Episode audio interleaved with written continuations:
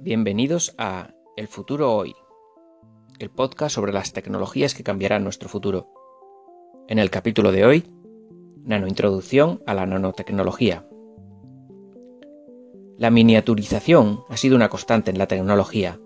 Si solo hablamos de ordenadores, el Z1, el primer ordenador moderno, pesaba mil kilos y su potencia era millones de veces menor que la del teléfono móvil con el que estás escuchando esto.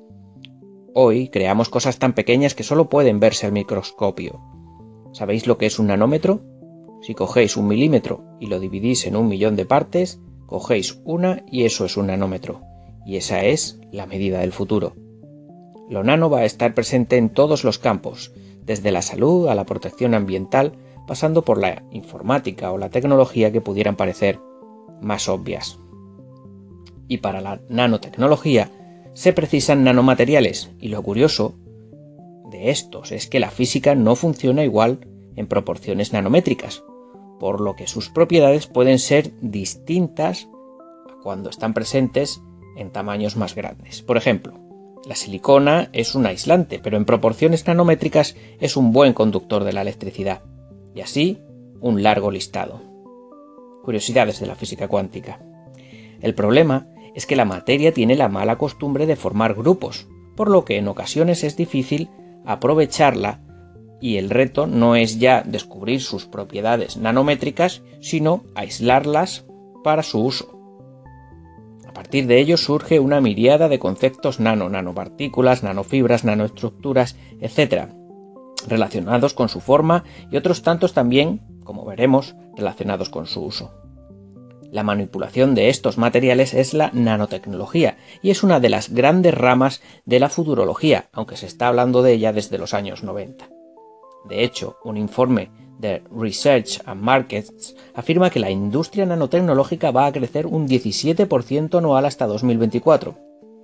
Otro informe afirma que alcanzaría los 90.000 millones de dólares en 2021 como valor industrial.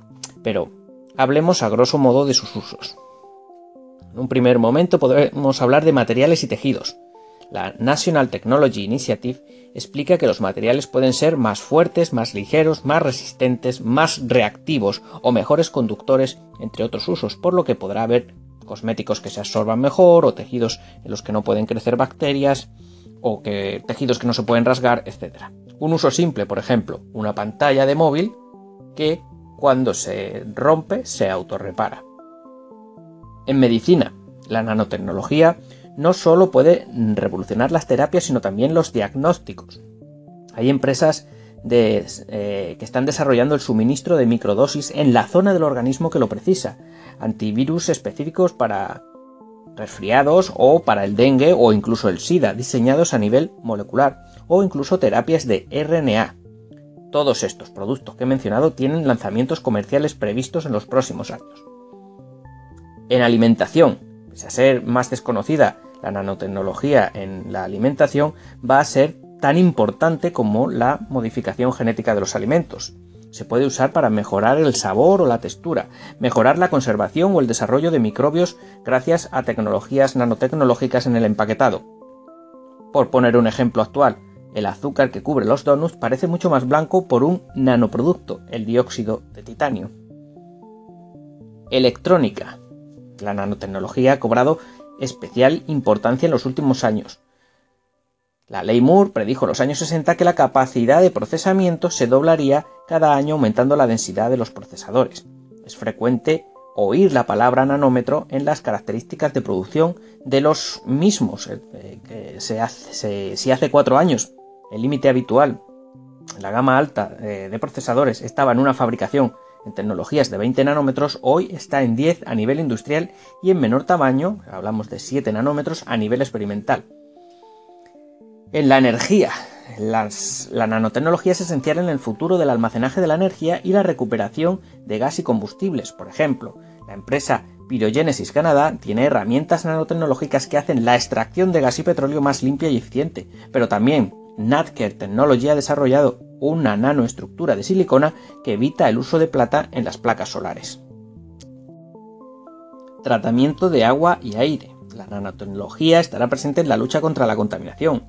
la revista Scientific American publicó el desarrollo de un dispositivo del tamaño de un libro que puede filtrar hasta 100 litros de agua basado en nanopartículas.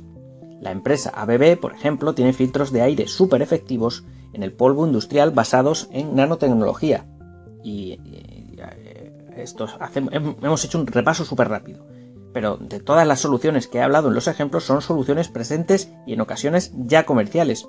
Pero como decíamos, la proyección hacia el futuro de la, de la nanotecnología es inmensa y hablaremos de ella en próximos podcasts. Que paséis un buen día, futuribles.